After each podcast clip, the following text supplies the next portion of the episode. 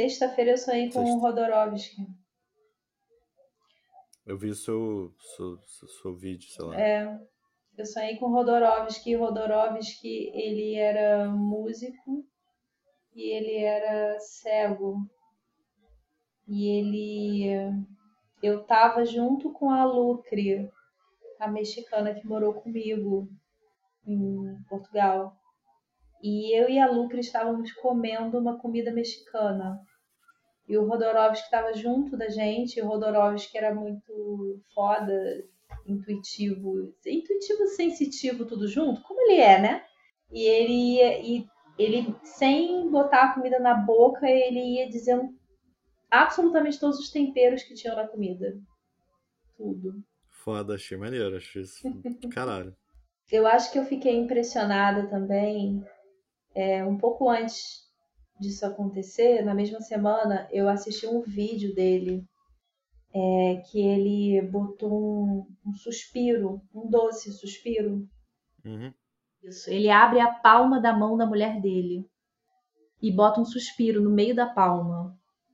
E aí ele ele se aproxima com a boca e ele come o suspiro com a boca direto na mão dela. E depois ele, fe ele, ele com as mãos dele fecha a mão da mulher assim. E ele fala sobre o amor nesse vídeo. Uma imagem É. interessante, uma imagem É bonita. bem bonita. E eu acho que eu fiquei com essa imagem gravada e fiquei. Ainda tô digerindo essa imagem, né? Esse vídeo, né? Porque é muito. É um simbolismo poderoso. E aí acabei sonhando com isso, com o Rodorovsky cego, falando tudo que tinha naquela comida, assim. E era uma comida mexicana muito temperada, sabe? Acho que não tem nada a ver com isso, mas eu comi comida mexicana essa semana.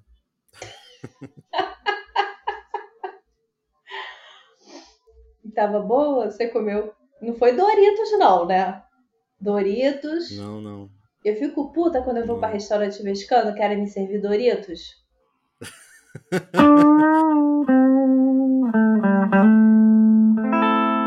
Infinito Cast.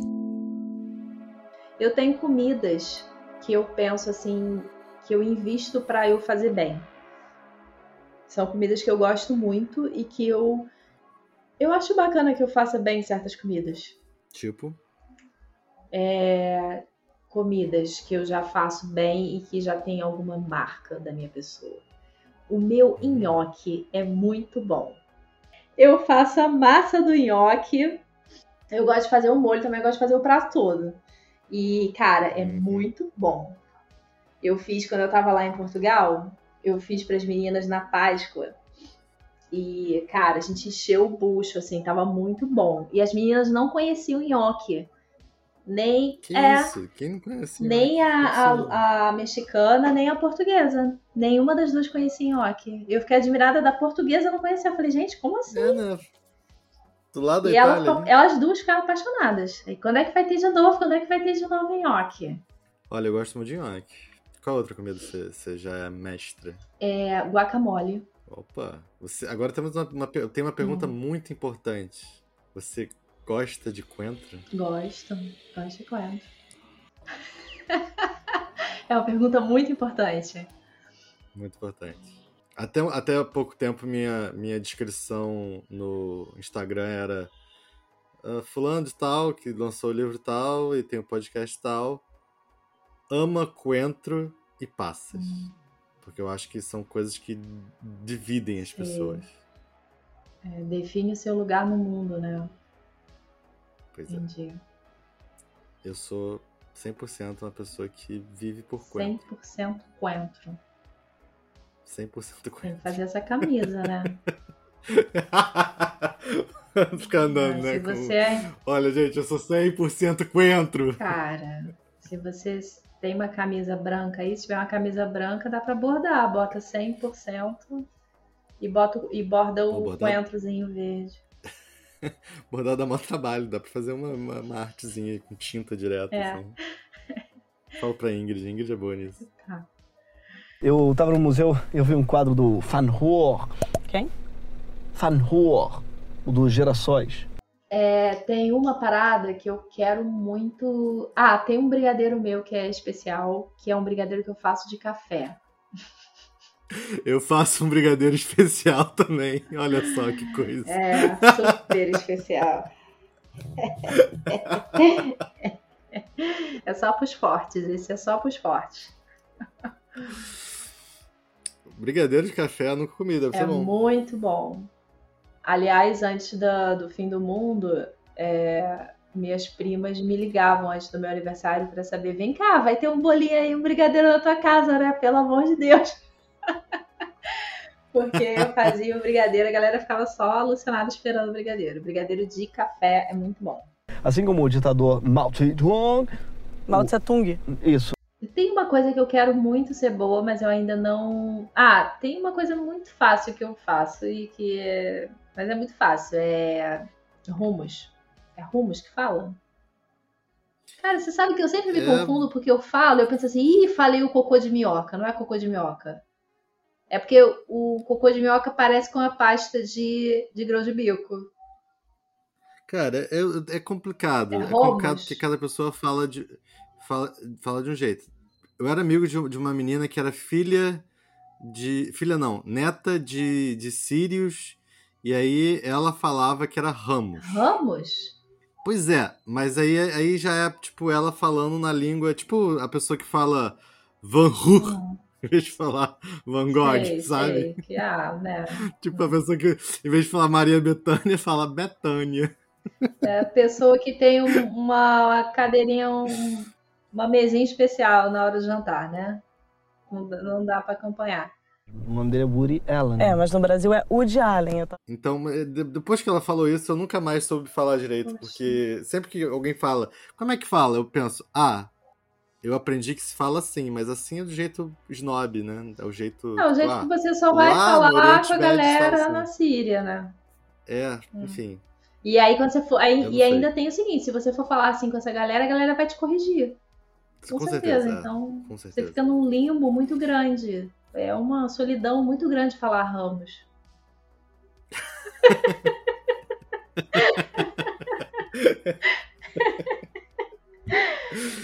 Ai, terrível solidão.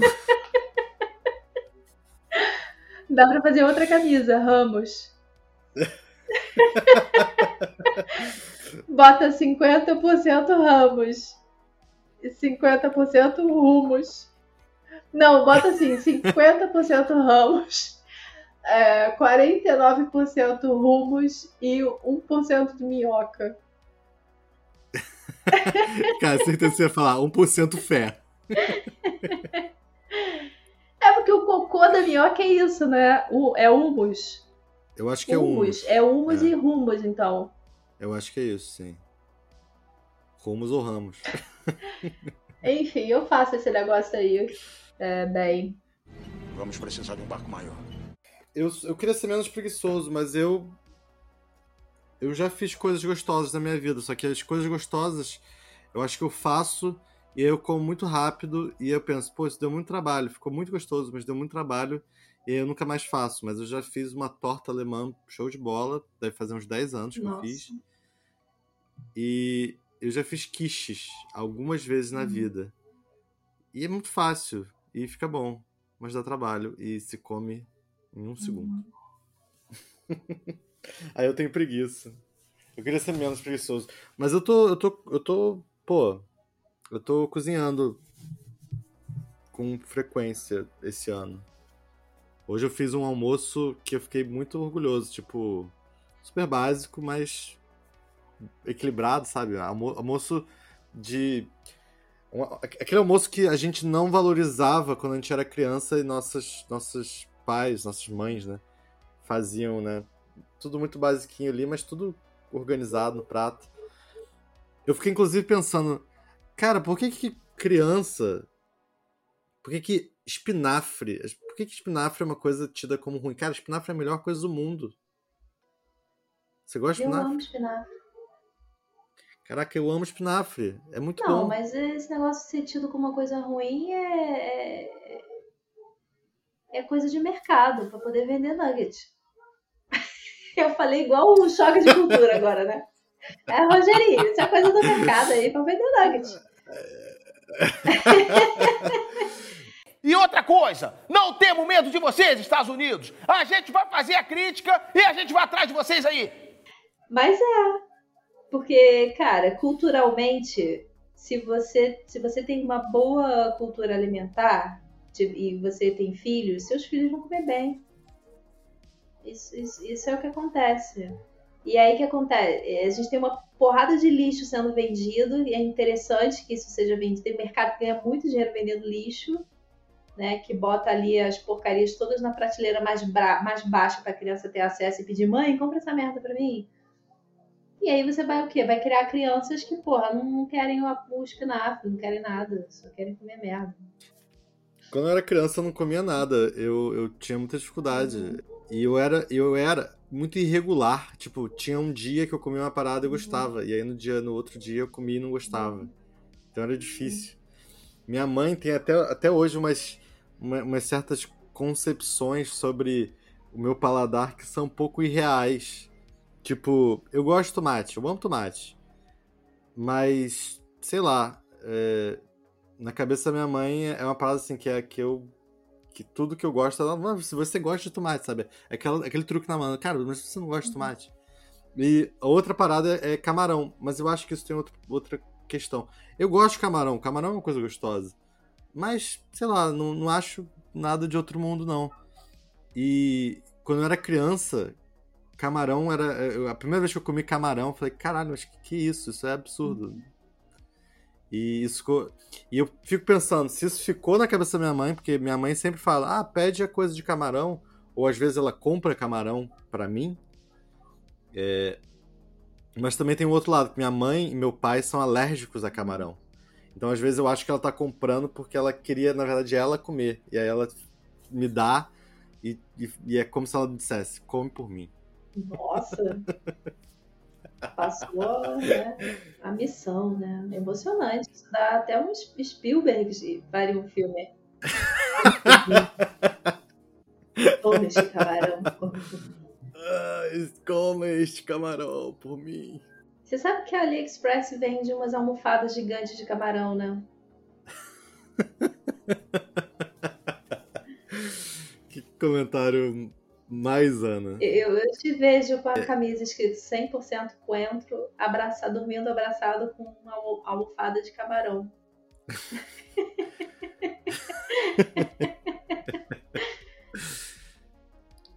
O que eu ia falar é o seguinte. Meu pai, desde que eu conheço meu pai, ele é alérgico a camarão. e minha mãe, ela desenvolveu essa alergia ao longo do tempo. É porque ela ama muito seu Quando, pai. quando eu era. Deve ser. Hum, acho que não. Enfim, eu tenho medo, sabe? Eu tenho medo de que um dia eu vou desenvolver a mesma alergia. Quando eu tivesse uns, uns 50 anos, talvez eu vou ser alérgico a camarão também. Desde quando você conhece Eu seu lembro. pai? Eu conheço meu pai desde que eu nasci. É. 30 anos, né? Hum. É, eu lembro, eu tenho uma memória muito forte de. Isso deve ter uns 10 anos. Que eu namorava uma menina e eu nunca tinha tido azia. Mas a gente sempre saía pra comer e a gente comia as coisas e ela ficava com azia. Aí teve um dia que eu comi uma quantidade absurda de esfirras. Absurda. Eu, eu olho pra isso, pra essa quantidade de esfirras que eu comi e falo: não é possível. Isso não, não é um. Será que eu sou humano mesmo? Será que eu sou metade de cavalo? E aí depois, e foi pouco, foi, tipo, foi pouco depois de a gente ter essa conversa sobre azia. Fui comer as esfirras, caralho, a pior azia da minha vida. E desde então, azia é algo cotidiano pra mim. Tenho azia.